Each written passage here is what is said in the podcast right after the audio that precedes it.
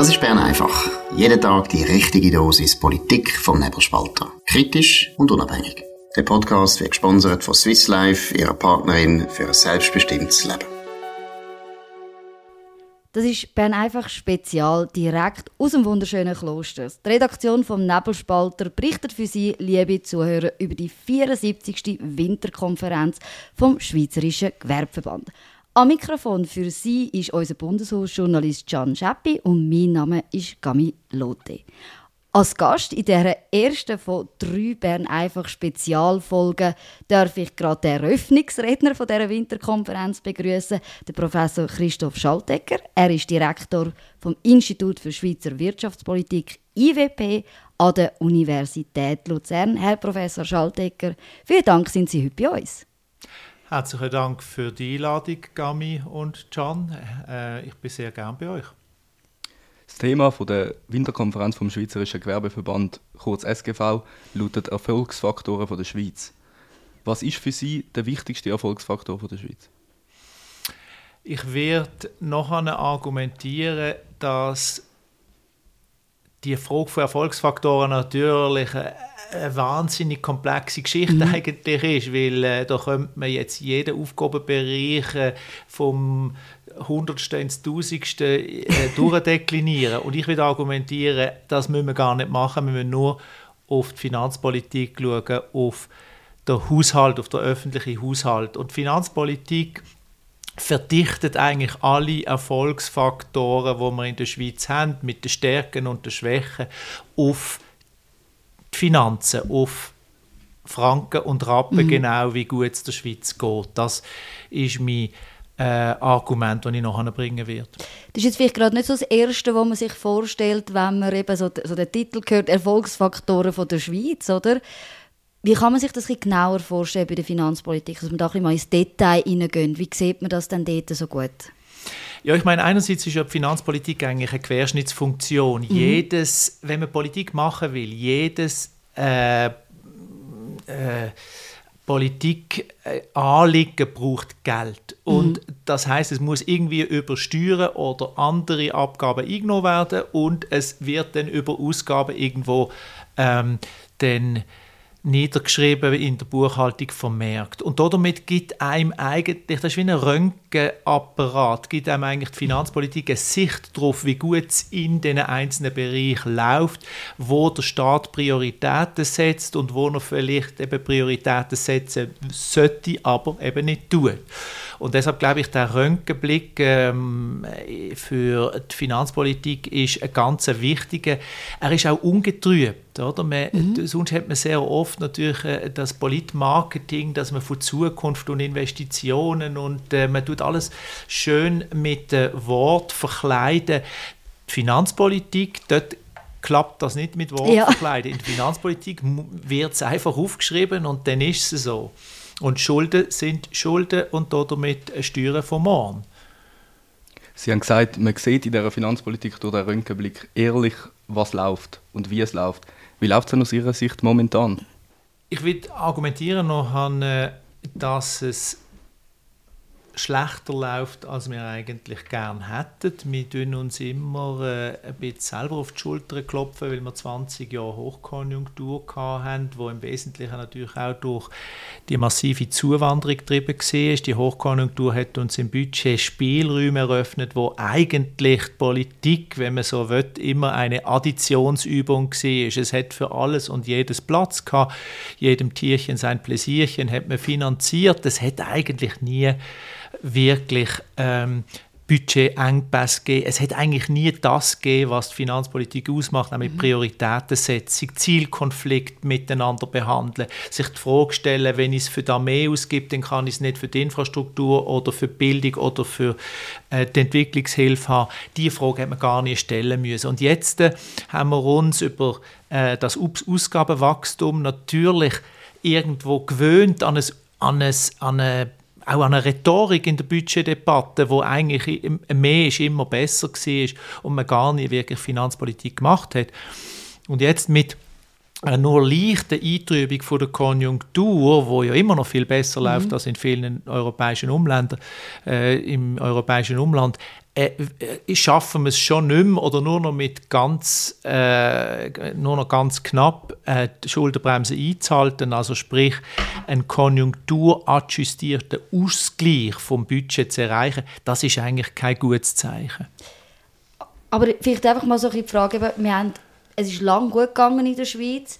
Wenn man jetzt auf die Politik schaut, haben Sie das Gefühl, die Politik hat ein bisschen verlernt, eben die Prioritäten zu setzen? Haben wir auch gar keine Politiker mehr, die klassische Finanzpolitiker sind und sagen, ja, das ist Priorität und dort wollen wir sparen?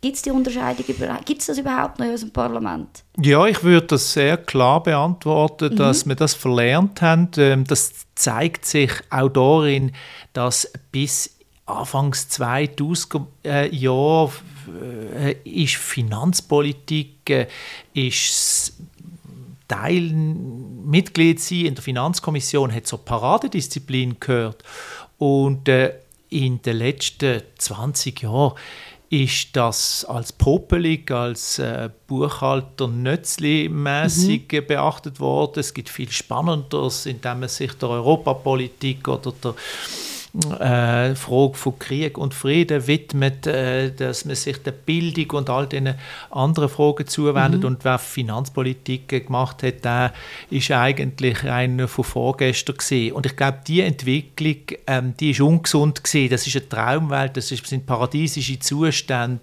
äh, ohne Zielkonflikt. Das ist eigentlich gar nicht Politik. Gerade um das Jubiläum von der Schuldenbremse hat es ja Stimmen gegeben, die gefordert haben, dass man die aufhebt. Sie haben, glaube ich, auch in der NZZ dazu geschrieben. Ähm, würde Sie sagen, das ist gefährlich für den Erfolgsfaktor der Schweiz, wenn man das würde machen? Das kann man mit Ja ganz klar beantworten.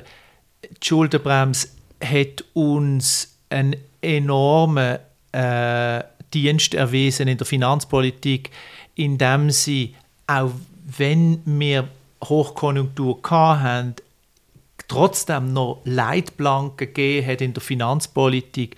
Wir haben heute beim Bund 120 äh, Milliarden Franken Schulden. Das ähm, hört sich noch äh, viel an, aber ist ungefähr eine Stabilisierung von, vom Schuldenstand, mhm. wo wir hatten bei der Einführung von der Schuldenbremse.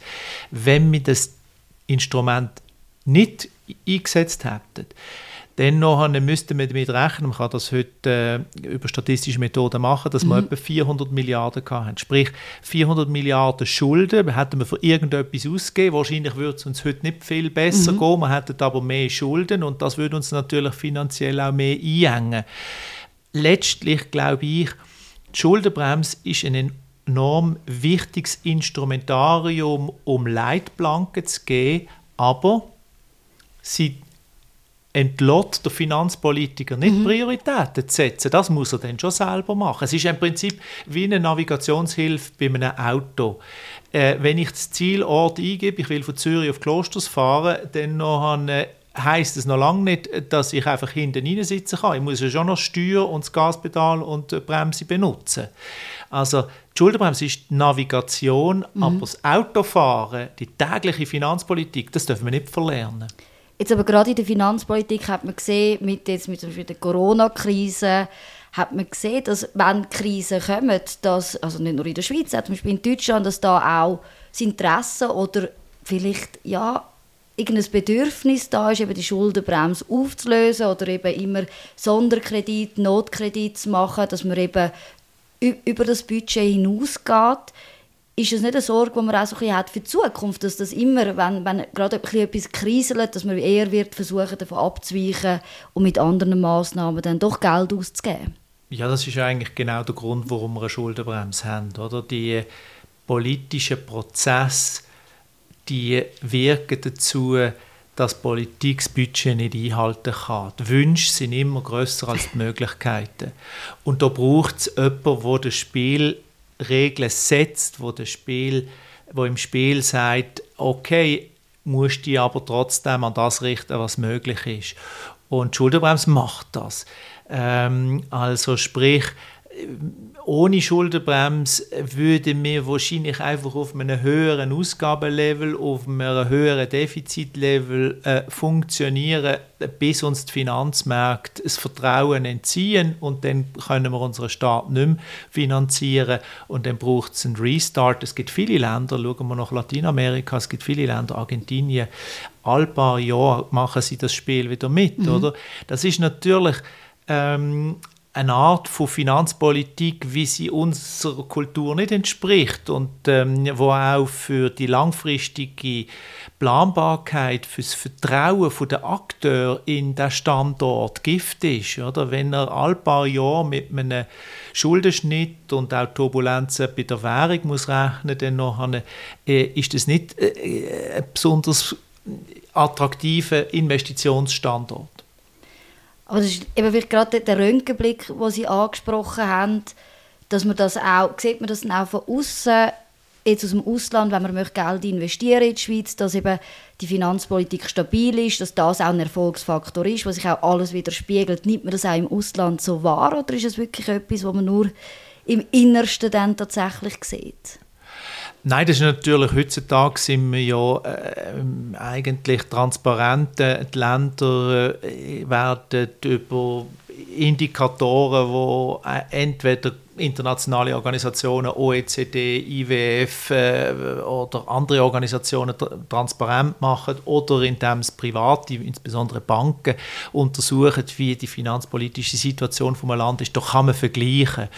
Und die Finanzmärkte sind natürlich auch wie ein Fieberthermometer. Und die Finanzmärkte die auf den Röntgenblick genau schauen. Und äh, mhm. weil ja die Staatsschulden heute gehandelt werden, also auf den Finanzmarkt Teilnehmer genau auf das schauen, ist eigentlich der Finanzmarkt auch ein guter Thermometer zum schauen, wie es einem Land geht. Und da sehen wir durchaus ab und zu Verwerfungen. Und die Schweiz ist von diesen Verwerfungen mehr oder weniger bisher verschont geblieben. Und das ist natürlich ein Asset. Das ist ein Asset, wo, wo als Standortqualität für Leute, wo Planbarkeit, wo äh, eine gewisse Stetigkeit suchen äh, und das sind in der Regel die Unternehmer, das, für die ist das ein Asset und äh, deshalb sollte man die Finanzpolitik absolut nicht unterschätzen. Wir sind ja da bei der SGV. Was kann dann das Gewerbe konkret machen, damit der Röntgenblick durch die Finanzpolitik positiv bleibt oder wieder wird? Also ich meine, das Gewerbe ja, sind ja äh, die Gewerbetreibenden sind Teilnehmer vom Wirtschaftsgeschehen, die einerseits übersteuern den Staat mit finanzieren. Mhm. Sie haben also direkt das Interesse, dass mit dem Geld, das wo da ist, äh, haushälterisch umgegangen wird, weil sonst wird ihre Steuerlast steigen. Ähm, das ist auf jeden Fall einmal ein Interesse und viele Gewerbler sind deshalb, weil sie das wissen, natürlich auch in der Politik und weil sie wissen, dass die Steuern sich ergänzen über die Ausgabenwünsche, sollten sie eben auch in der Finanzpolitik à jour sein, dort wissen, ähm, dass der eine Franken, wo man für ähm, Bildung äh, ausgibt, nicht gleichzeitig kann ausgegeben werden für Entwicklungshilfe oder irgendetwas anderes.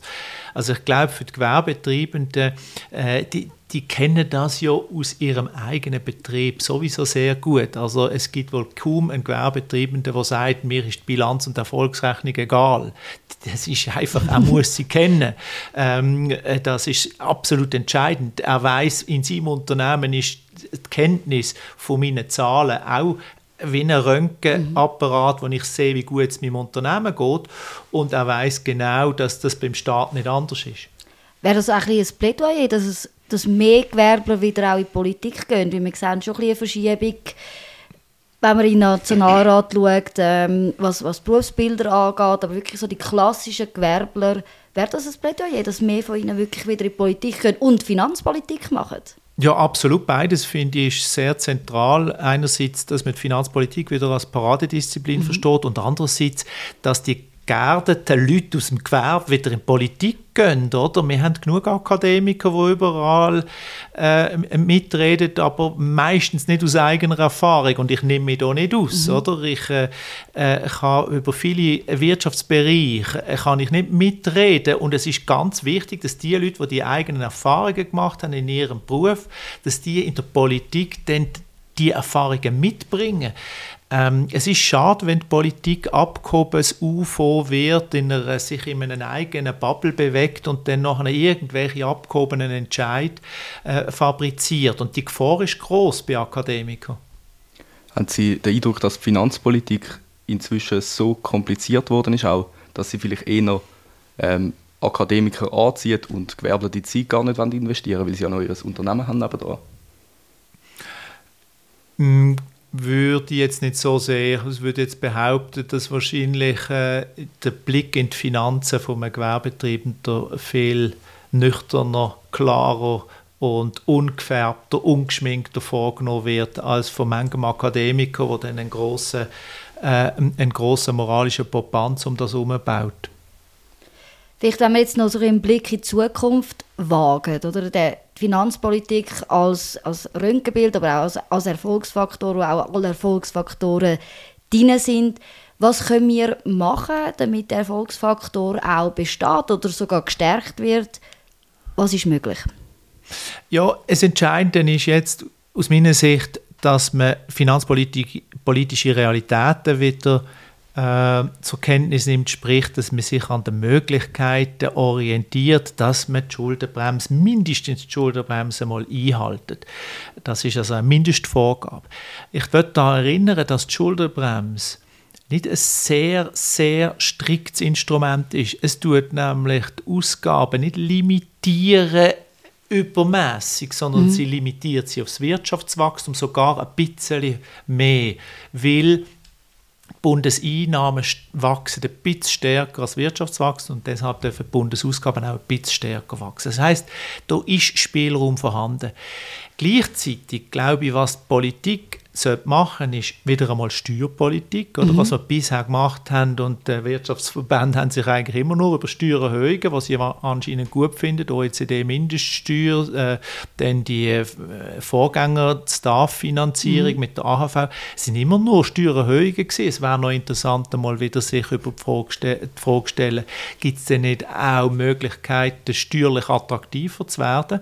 Und der zweite Punkt, den ich glaube, in einer Budgetdebatte eigentlich fast äh, ein stiefmütterliches äh, Dasein ähm, äh, erlebt, ist die Bilanz, oder? Vermögenswert und Verbindlichkeiten. Da, der Blick wird eigentlich in der Finanzpolitik gar nicht gemacht. Es wird immer im Sinne von einer Erfolgsrechnung geschaut, wie viele Einnahmen haben wir, wie viele Ausgaben werden wir im nächsten Jahr mhm. tätigen. Aber das Management von unseren Assets, die wir haben, also von den Vermögenswert und vielleicht die Frage, ist es sinnvoll, dass wir da äh, so Staatsbeteiligungen bei mhm. Post, SBB und so, ähm, äh, äh, Swisscom etc. haben oder gibt es vielleicht bessere äh, Investitionsmöglichkeiten und äh, sollte man aus anderen Sachen rausgehen? Diese Frage, finde ich, sollte man vermehrt äh, stellen. Äh, denn auch das ist eine Prioritätensetzung für das Aufstellen von den Erfolgsfaktoren von morgen. Herr Professor Schaltegger, ich hoffe, es haben ganz viele Gewerbler auch zugelassen, dass da auch Motivation kommt, um mit Politik zu gehen. Und natürlich das Plädoyer für die Finanzpolitik. Herzlichen Dank, sind Sie bei uns bei Bern einfach gewesen. Das war es mit der ersten von drei Bern einfach Spezial aus Klosters. Wer mehr über die 74. 74. mein Gott, es fängt jetzt schon an, 74. Winterkonferenz und ihre brillanten Redner möchte erfahren, findet die Informationen in den Shownotes. Für Sie am Mikrofon sind Sie der Can Scheppi, mein Name ist Camilote. Wie immer tun Sie uns abonnieren, tun Sie uns weiterempfehlen und vor allem tun Sie uns auf allen gängigen Plattformen sehr, sehr hoch bewerten. Wir hören uns morgen wieder zu einem Bern einfach Spezial aus Klosters. Das war Bern einfach, gesponsert von Swiss Life, ihrer Partnerin für ein selbstbestimmtes Leben.